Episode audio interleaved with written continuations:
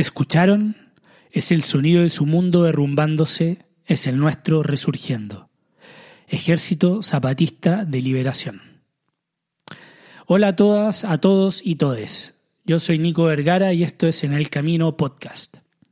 Lleno de cartones, cajas y de cambios por una mudanza que se avecina, voy a hablarles hoy de género, de filosofía, de COVID, de biopolítica, de cuerpos racializados, salir del binario y de una alianza de subalternos, en fin, del último libro de Paul B. Preciado, Disforia Mundi. Espero que disfruten el programa.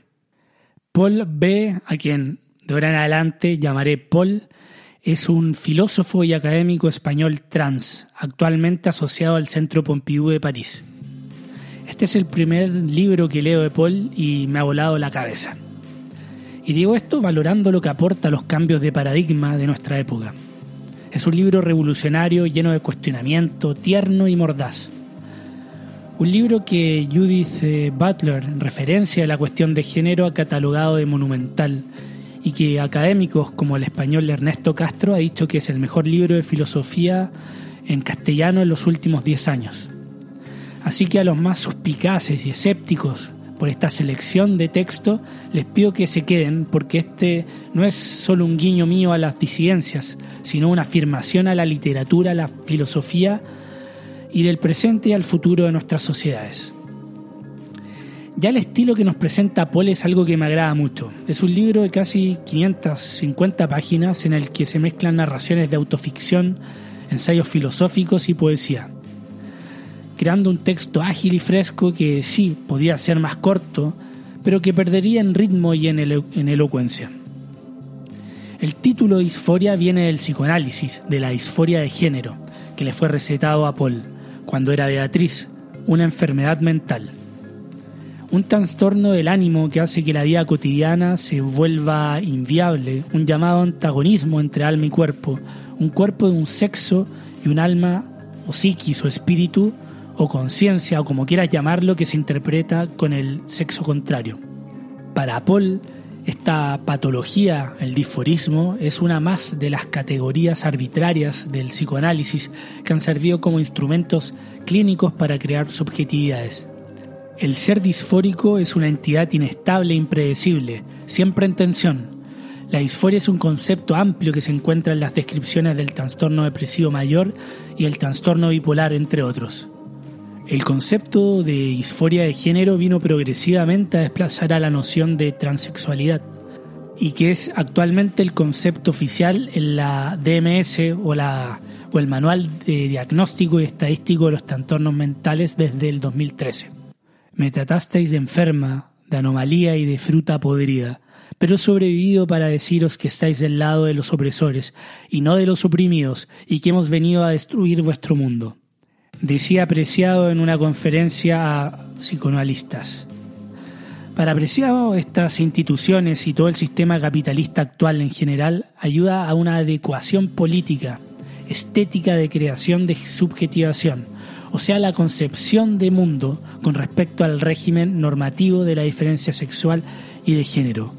Algo que es completamente arbitrario cuando se excluye al género trans, donde uno de cada 600 a 2.000 recién nacidos son intersexuales. Esta posición de las instituciones ha engendrado negacionistas de género que consideran estas prácticas como enfermedades mentales. Algo conveniente cuando hay una, una, gran industria del dolor que recetan y curan al mismo tiempo, como el psicoanálisis, la psiquiatría y la farmacéutica que lucran con este desencaje social. Es que al mutante hay que inhibirlo, hay que aturdirlo, siempre. Siempre debe estar en tratamiento pero pareciera que los relojes se han sincronizado. Los relojes queer, los del calentamiento global, los relojes antirracistas, los relojes feministas, y todos indican cambio, es la hora del cambio. Para Paul, una lucha ecologista sin considerar el género está condenada al fracaso, y viceversa. Hay que pasar del concepto del individuo al simbionte político. El individuo todopoderoso puede llegar y conquistar a las estrellas, pero no puede salvar al mundo. Este es un esfuerzo colectivo. El simbionte político viene de la simbiosis, un concepto de la biología, de la interconectividad. Es cuando un organismo está conectado con otro y esa asociación puede ser en beneficio mutuo o en beneficio de solo uno o en perjuicio de uno, que es el parasitismo. Hay que apuntar al beneficio mutuo. Esto parece utópico, pero no es ni socialismo ni matar el capitalismo, sino buscar asociaciones y dejar de mirar al otro como rival. Para lograr esto hay que evitar el choque entre disidencias y la nefasta política de identidades, políticas que han traído alianzas tan inverosímiles como entre feminismo radical y extrema derecha. Hablo del feminismo que rechaza lo trans y que da más valor a lo que o a la que nace mujer que a la que se hace. El simbionte político no es una identidad, son relaciones mutantes, siempre cambiantes. Estas relaciones tienen que buscar entre los subalternos, entre los LGBT con los ecologistas, entre los Black Lives Matter con las feministas y así. ¿Y qué tienen en común? Todas están fuera de la institución monogámica blanca de familia y todo, sobre todo están fuera de los códigos del poder del capitalismo. ¿Y los demás? Aquí Preciado saca al autor Beat Williamsborough, al viejo pervertido adicto al peyote y a la heroína, para Burroughs, luego de 50 años de drogadicción, dice, no entramos en una relación de sumisión y opresión con el poder, sino en una de adicción. Somos adictos al poder. Originalmente en el derecho romano el adictus era el deudor insolvente que por falta de pago era entregado como esclavo a su acreedor, el que podía venderlo, hacer lo que quisiera, incluso matarlo. El adictus pagaba sus deudas a través de la adicción al acreedor el amo y paradójicamente conservaba su estatus de ciudadano, pero perdía su libertad. Burroughs nos dice que deuda y adicción, en lugar de necesidad y deseo, son las dos fuerzas que constituyen la subjetividad de hoy. A partir de ahí nos construimos, en el crédito hipotecario, deuda, en el consumo que es poder y adicción. Disculpen por la vuelta larga, pero es para decir con palabras del autor que estamos en una relación de adicción con el poder y el capital. Somos cuerpos perpetuamente endeudados y adictos a las formas de consumo y distribución de energía específicas del capitalismo colonial. Y los que están ya jugando este juego, los que ya empiezan a tener éxito económico en esta sociedad, son los que más se niegan al calentamiento global y a las disidencias. Así como se les critica a los comunistas que quieren todo gratis porque son flojos. Crítica que no comparto, los que están cómodos disfrutando su capital heredado o ganado niegan estos cambios del juego no por miedo a la competencia o porque sean malos, sino porque ya están adictos a esta dinámica. Y no en la fase de adicción a la marihuana del pitito a los 15 años, sino adictos a la heroína al nivel de robarle a la mamá, como adictos al crack.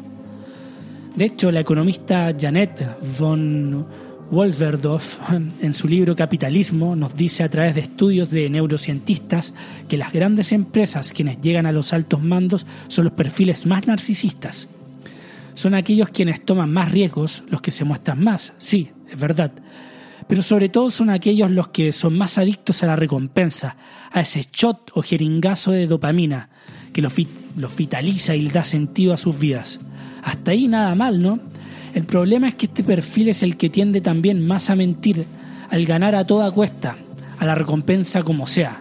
Lo que importa es el jale de dopamina y por lo mismo son perfiles que pese a tomar riesgos en la táctica, en la estrategia, en el largo plazo son más bien conservadores. No van a abrirse a cualquier nueva idea como así. ¿Para qué? Si ya están obteniendo su dosis de droga.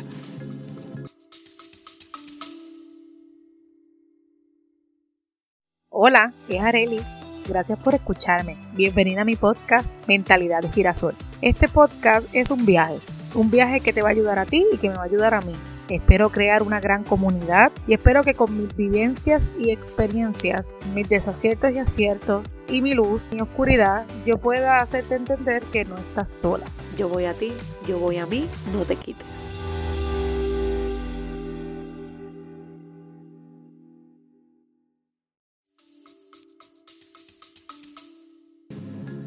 Para cambiar esto debemos cambiar el deseo. El deseo es lo que crea realidades. Piénsenlo, en lo micro. Me gusta esta chica o este chico y sé que a él o a ella le gusta el punk. Voy a intentar de escuchar punk, de tocar el bajo, de hacerme un mohawk, de vestirme con jeans apretados rotos y una chaqueta negra, de vestirme con una polera de Clash o de Ramones. ¿Es esa mi identidad? ¿Es esa mi esencia? No, al menos no en ese momento. Es que siempre estamos deviniendo. El ser no es algo estático, dependemos del otro, estamos interconectados. Ahí entra lo que llama apreciado el simbionte político. Pero sigamos con el mismo ejemplo. Pero movámonos un año adelante. El mismo tipo ahora tiene una banda y toca el bajo, se viste panqueta, pese a que la chica o chico que le gustaba nunca le dio bola, y él ya ni se acuerda de ese que se que obligó y permitió que se gatillara todo este tsunami de panquedad. ¿Hay ahí una esencia de punk? ¿Una identidad punk? Pareciera que sí. Pero esto siempre va mutando. Es irrelevante en realidad. Las identidades solo han traído un fortalecimiento de la contrarrevolución, una agrupación y reacción de lo establecido. Preciado nos dice que hemos perdido demasiado tiempo con ello, con la política de identidades, y que por ahí no va la cosa. Un autor que Preciado cita mucho es a Michel Foucault, autor del cual hablé en el episodio autodidacta, por si acaso. ¿ah? Michel Foucault introduce el concepto de biopolítica. Para Foucault, el cuerpo es el objeto central de toda política. Y la tarea de la biopolítica es fabricar cuerpos, moldearlos, ponerlos a trabajar, definir sus modos de reproducción, prefigurar sus modalidades del discurso a través de la que ese cuerpo se ficcionaliza hasta ser capaz de decir yo un yo que es totalmente ficticio. La biopolítica nos construye, nos construye con el lenguaje que los libros de historia dice gobierno militar en vez de dictadura, la misma que expresa el lenguaje inclusivo y que ha plagado el espacio público con símbolos como estatuas, todas de hombres blancos, etc. Tú piensas que eres algo, que tienes una voluntad, una subjetividad, pero sobre esa ficción del yo y del libre albedrío hay capas de lenguaje, de religión, que moldean y construyen subjetividades. Y ahora estamos agregando una capa que amenaza con comerse a todas las anteriores, la digital. Hablo de ese monstruo que te sugiere videos en YouTube y te organiza tu feed en Facebook y te sugiere amistades. El algoritmo es el curador por excelencia de tu realidad, a nivel de conocimiento y afectos. Y después de todo eso me vas a decir que existe todavía un yo, una identidad, tanto Preciado como Foucault vienen de la tradición del querido Nietzsche, ese que en el crepúsculo de los ídolos nos dice lo siguiente. Qué ingenuidad decir que el hombre debe ser de este o aquel modo. El individuo es de arriba abajo un fragmento, una ley más, una necesidad más para todo lo que viene y será. Decirle modifícate significa demandar que se modifiquen todas las cosas, incluso las pasadas. Prosigo. Nosotros hemos inventado el concepto finalidad. En la realidad falta la finalidad. Se es necesario, se es un fragmento de fatalidad, se forma parte del todo, se es en el todo. No hay nada que pueda juzgar, medir, condenar nuestro ser, pues esto significa juzgar, medir, comparar, condenar el todo. Pero no hay nada fuera del todo. Solo esto es la gran liberación. Solo con esto queda restablecida otra vez la inocencia del devenir. Nosotros, que somos distintos, nosotros, los inmoralistas, hemos abierto por el contrario nuestro corazón a toda especie de intelección, comprensión y aprobación. La filosofía de Nietzsche es afirmar, no negar, y el control y negación es lo que sagazmente Foucault persigue con su concepto de biopolítica. Toda biopolítica es inmunológica, dice Preciado. Preciado dice que en toda comunidad se establecen jerarquías entre aquellos cuerpos exentos de tributos, los inmunes, y aquellos que la comunidad percibe potencialmente peligrosos, los demunidos. Hay un ideal del individuo moderno que es blanco, heterosexual, masculino, que no es solo un agente económico libre, sino también un cuerpo inmune, radicalmente separado, que no debe nada a la comunidad, él puede caminar mucho más tranquilo por la noche en comparación a una mujer trans, a un marica, a un negro o un inmigrante. Estos últimos son sospechosos y por su otredad son agredidos o detenidos. Estos son cuerpos exentos de tributo que percibimos peligrosos. El COVID es otro tema que Preciado desarrolla mucho en el libro. El virus en sí no es malo. De hecho, el virus tiene que habitar en una otra célula u organismo para actuar o no. En el lenguaje de la biología, los virus son la frontera misma de la vida, y como frontera no están estrictamente ni dentro ni fuera. No son ni están. no están vivos y por ello mismo no están muertos. El virus es un ejemplo de la negativa a dejarse reducir o absorber por una sola categoría de una oposición binaria.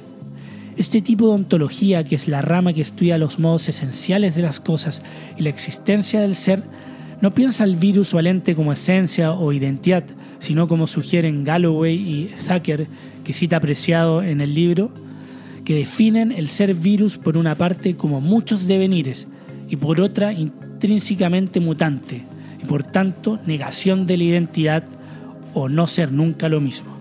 Las funciones del virus son todavía objeto de mucha controversia, pero lo que sí parece claro es que los virus son agentes importantes de lo que se denomina transferencia horizontal o lateral de genes, es decir, de transmisión de información genética no por vía de reproducción sexual a través de padres a hijos, la transferencia vertical, sino de partícula a célula o de célula a célula, y que de este modo habrían jugado y seguirán jugando un importante papel en la evolución de las especies. Extrapolando este concepto, Preciado dice que el capitalismo y la sociedad actual, a la que él llama capitalismo petrosexo racial, impone una transferencia vertical del nombre y de la soberanía. En cambio, las nuevas políticas transicionistas, las trans, queer, antirracistas, ecologistas, animalistas, etc., a través, por ejemplo, de Internet, funcionan como una verdadera red descentralizada, proponiendo transferencias horizontales, Preciado nos dice que tenemos que salir de la exclusividad de las transferencias verticales. Pero Preciado también le pone freno a sus metáforas. Lo que sitúa al virus al borde de la vida es, según su ontología binaria moderna, su incapacidad para autorreproducirse. Por ejemplo, el virus debe colonizar o engañar a una célula anfitriona y obligarla a sintetizar sus ácidos nucleicos y sus proteínas. Se conjetura que el virus aprovecha de su célula anfitriona que se adhiera a su membrana para luego penetrarla y explotarla. ¿No sienten ahí un tufillo al lenguaje militar? De fronteras, de inmigración. En realidad es eso lo que debemos extrapolar, que los seres subalternos, los no binarios, vienen a engañar y a penetrar y explotar al ingenuo anfitrión, al hombre blanco heterosexual, magnánimo, me vas a decir, pero Preciado aquí se ha contradecido con esta metáfora, se ha tirado un tiro a los pies, catalogando de virus a sí mismo y a la comunidad trans. Pero no, ese es el término de virus que conocemos actualmente. Y biológicamente lo que a él le interesa del virus es su condición de ente que no puede ser posicionado en el binario, ni vida ni muerte, además de su capacidad de transferencia horizontal de transmisión genética. Ambos conceptos son un masazo a lo establecido. Más que conocido o desconocido, hay que pasar al clivaje amable y peligroso. Me vas a decir que eso es lo que haces, pero estás con otra configuración. He visto como señoras latinas que casi nunca han visto gente africana se llegan a asustar y poner alertas al entrar a un metro o una calle llena de gente de raza negra, cuando los que más roban son otros, al menos en París. Tenemos que desracializarnos. Pero volvamos a Foucault, a la vía política al control y subjetivación de los cuerpos. Según Preciado, el capitalismo colonial ha podido ser erigido gracias a dos funciones sensoriales, la visión y el tacto. La visión estructura la vida pública, regula el reconocimiento social y el acceso a los sistemas de verdad. En esta época colonial, la función visual está codificada como productiva, masculina y blanca.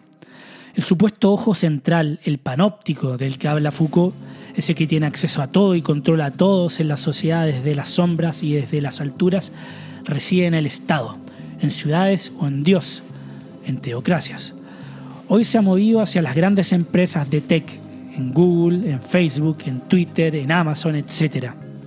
No es por ningún modo, como decía Foucault, una función abstracta y sin cuerpo, al contrario, se trata de una función corpórea, jerarquizada en términos de clase, género, sexualidad, raza y discapacidad. Y tiene una mirada normativa. Mirar en la modernidad es adoptar esa posición binaria, patriarcal, colonial. Por lo mismo, el objetivo es inventar otro marco de comprensión que exceda esa mirada normativa. Ser marcado como mujer o ser racializado en este régimen capitalista colonial era ser mirado y no mirar estar obligado a tocar al otro y dejarse tocar por el otro para acceder a la producción o la reproducción de valor y de significado. De esto vemos consecuencias centenarias, aún hoy, donde indígenas ni siquiera se atreven a hacer contacto visual con sus patrones. Esto debe mutar.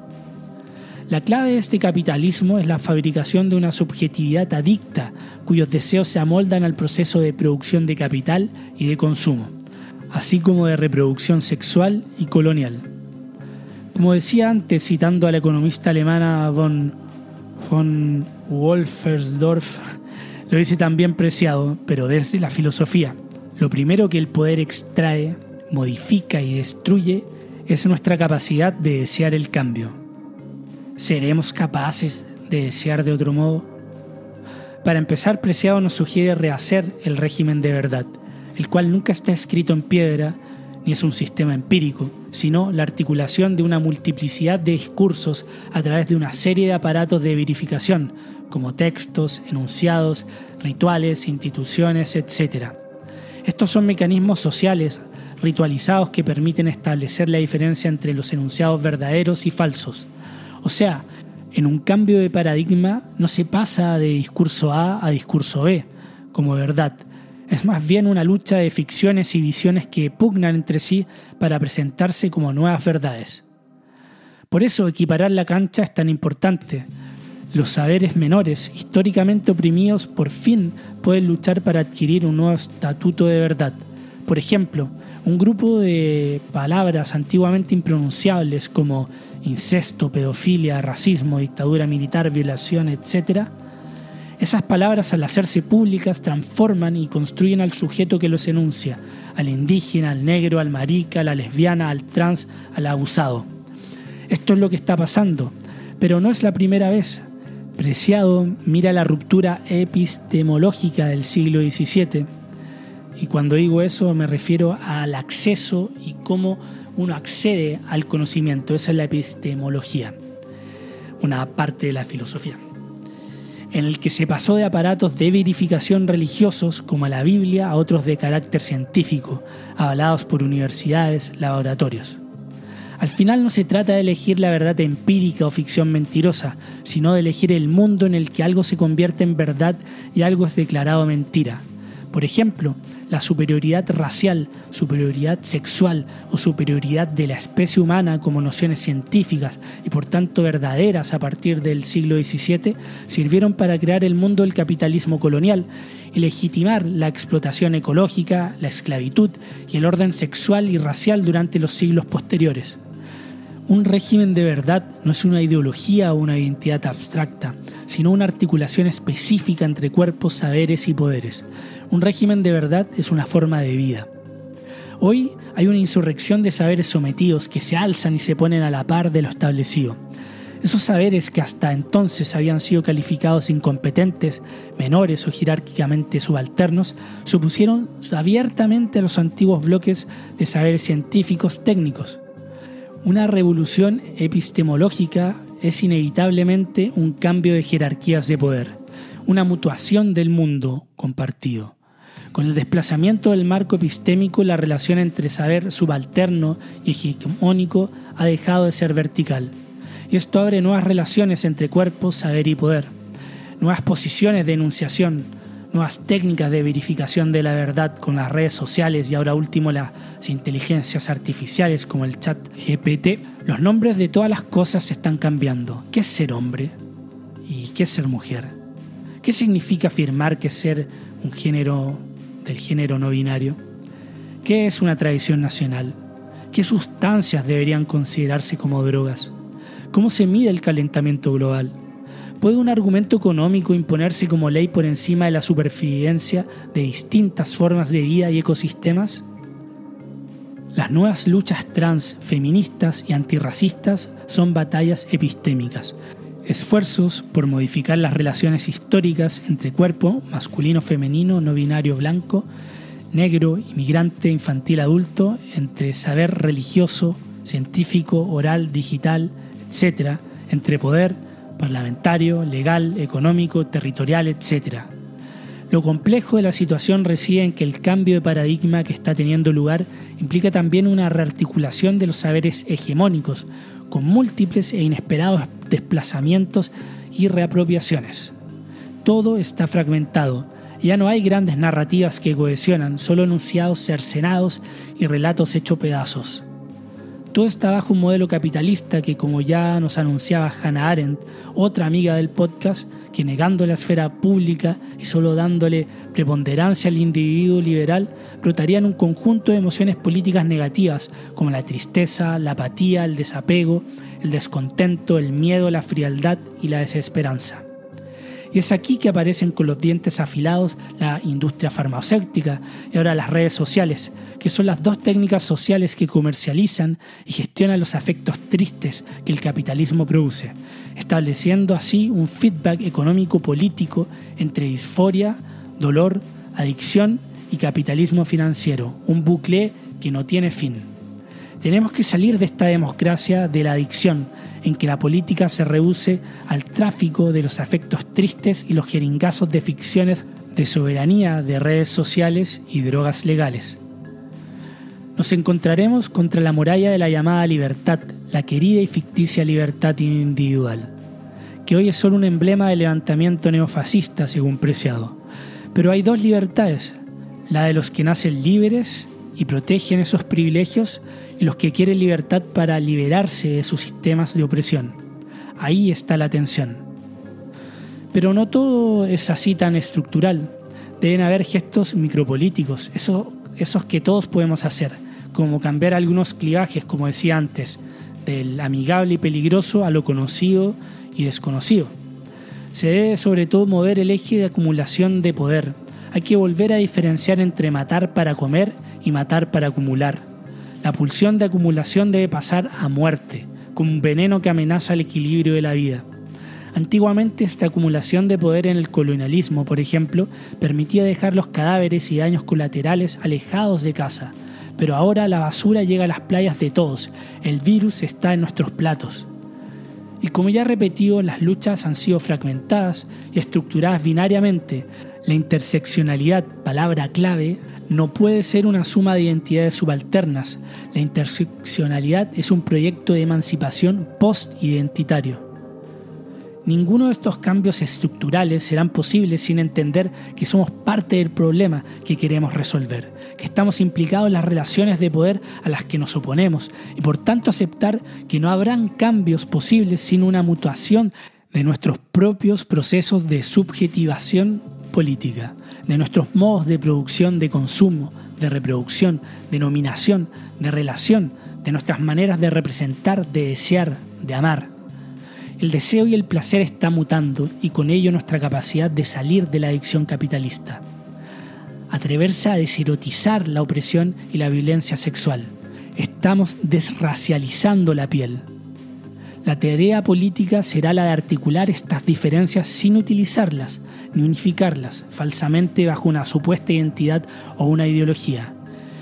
Y ya me doy despidiendo con el último capítulo del libro que Preciado les habla a todos los cuerpos vivientes del siglo XXI a través de una carta, donde parte citando a un poema de June Jordan, Estáis equivocados.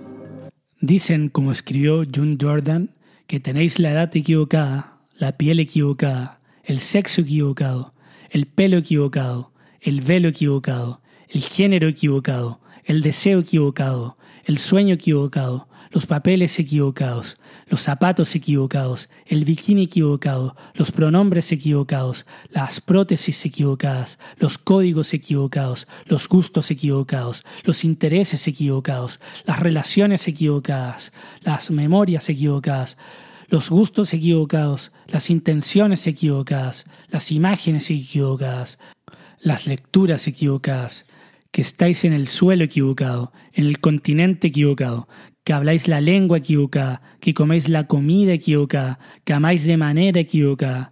Pero no estáis equivocados, vuestro nombre no está equivocado. Preciado va increciendo en la emotividad y le empieza a hablar a todas las disidencias directo al corazón.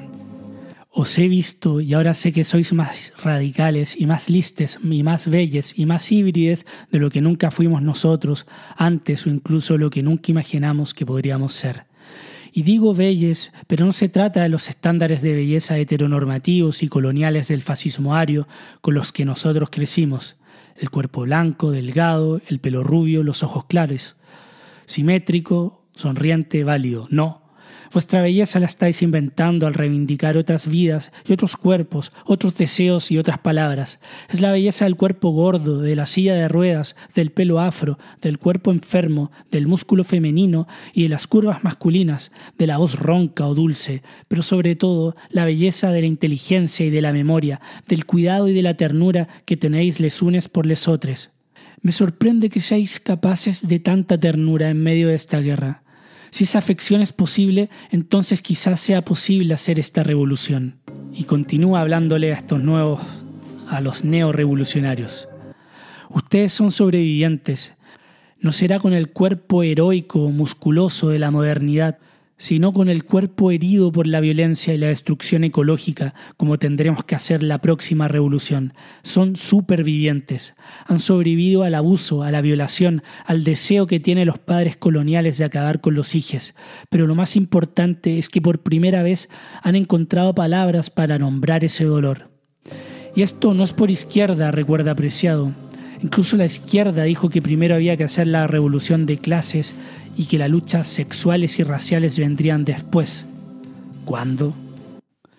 Vuestra herencia revolucionaria no viene de vuestros padres genéticos, sino de una transmisión subterránea y lateral de afectos y de saberes, un contrabando cultural y bastardo que desafían los clanes, los genes, las fronteras, los nombres. Ya no tienes que ocultar haber sido violades, ya no tienes que esculparte por tu lesbianismo, por tu exceso de deseo sexual, porque sabes que ese deseo es también el que alimenta la transformación que viene. Perdimos demasiado tiempo con las políticas de identidad y con el feminismo conservador. Preciado no pierde una para darle a la política de identidad y al feminismo más conservador. En fin, prosigo. Son todos los orificios habidos y por haber Eres el ano y la vagina universal. Y nada de eso necesita ser probado o defendido. Simplemente es. Por eso, amigues mías, estoy llene de alegría. Pienso en ustedes, chiques afeminados, que vivís en lugares donde el alarde de la conquista heterosexual, la fuerza y la violencia son obligatorias para aquellos cuerpos que han sido marcados como masculinos en el nacimiento. Tuche en ustedes que compran píldoras del día después por internet sin saber lo que vas a tomar es realmente un abortivo o una dosis de veneno. Los dejo a vosotros como mis únicos ancestros, al mismo tiempo como herencia y legado, como mi única genealogía y como mi único futuro. Casi no hay un solo día en que los santos queer no se manifiesten en nuestras vidas, esa catedral de santos malditos es más fuerte que la cultura nacional, más acogedora que la familia biológica, más protectora que la iglesia, más hospitalaria que la ciudad en que nacisteis. Y me despido. Por vuestra disforia os reconoceré. Nunca me molestaréis. No tengo nada más que hacer. Así que puedo a partir de ahora mismo seguiros a donde queráis ir. Podéis arrastrarme con vosotros en el torbellino. Si venís a buscarme, os reconoceré.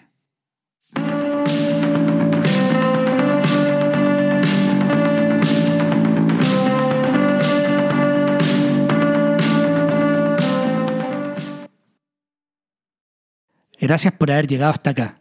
Si valoras el programa y no quieres perderte ningún episodio, puedes seguirlo en Spotify y dejar una reseña, que me ayuda un montón para ser encontrado más fácil en el motor de búsqueda.